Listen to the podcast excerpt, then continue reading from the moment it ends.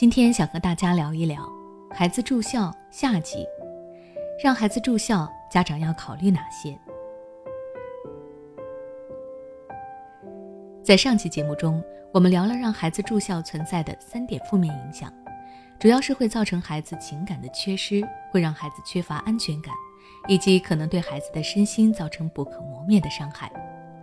所以说，我是不建议家长让孩子从小就住校的。不过话虽如此，现在很多家长忙于工作，或者要经常的搬家，顾不到孩子，又或者是学校硬性要求孩子必须要住校，这些都是没有办法的。那既然家长不得不让孩子住校，就要注意这样几个点，尽量减少这个分离对于孩子的伤害。下面我来具体讲一讲。第一点，及时关注孩子是否适应了住校。正如我之前说的，孩子在家里生活，他的安全感会强一些；而有的孩子到学校生活以后，可能会变得很没有安全感，不敢跟人交流，不愿意做任何事。对此，家长需要在孩子住校前期多去关注孩子，了解他是否真的适应了住校生活，是不是能跟同学们和谐相处。除了给孩子一点时间，家长也需要多去引导。让孩子能在学校创造出属于自己的一片小天地。当孩子不惧怕住校了以后，他在学校才会安心，并且享受学校的生活。第二点，培养孩子的自理能力。有的孩子不惧怕新的环境，能够很快的融入其中，但是却没有自理能力，特别是年纪比较小的孩子。可能平时在家里，一切事务都是父母一手包办，家长没有引导孩子自己的事情要自己做，所以孩子到了学校以后，不知道衣服怎么洗、怎么叠、鞋带儿怎么绑等等，这一些都会严重的影响到孩子在后面学校里的生活。要知道，孩子住校以后，大部分日常生活都需要靠自己，家长和宿管阿姨不可能天天去盯着，天天去帮孩子弄。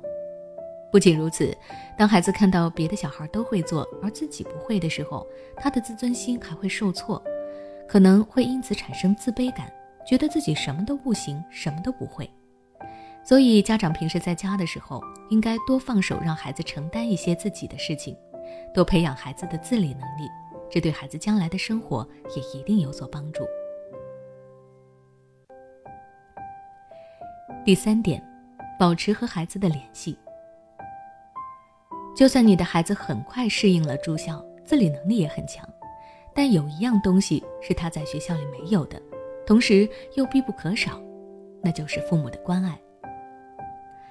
教育家苏霍姆林斯基说过：“最好的寄宿学校也不能够代替家庭。”因此，孩子不在自己身边，我们也别忘了和孩子保持联系，多去关心孩子的近况。周末或者假期的时候。家长可以多腾出时间来陪孩子，平时孩子要回家的时候也别拦着，多让孩子回家，感受家庭的温暖。寄宿学校的设备再好再齐全，也替代不了父母的关爱，还有家里的熟悉和亲切感。最后，家长能和孩子亲近的时光也就这几年，家长们要把握时机，不要等以后孩子长大了。真正要远离自己的时候，才后悔莫及。对于孩子来说，父母是他的第一任老师，也是他最亲近的人。不要让孩子在关键的阶段失去了这种温暖和感受。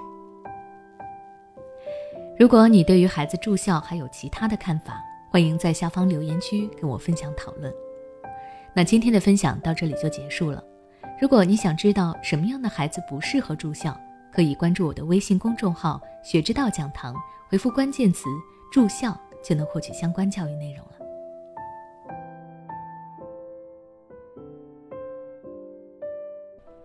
每当我们感叹生活真难的时候，现实却又告诉我们，生活还能更难。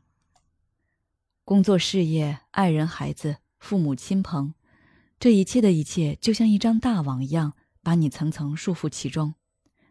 你经历了疲惫、辛苦、无奈，还有悲痛。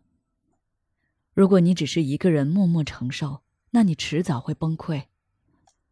心灵时空组建了专业的心理救援队，每位咨询师都拥有超过二十年以上的咨询经验。只要你需要，我们就在。微信关注“心灵时空”，后台回复“咨询”就可以体验十五分钟心理清诊了。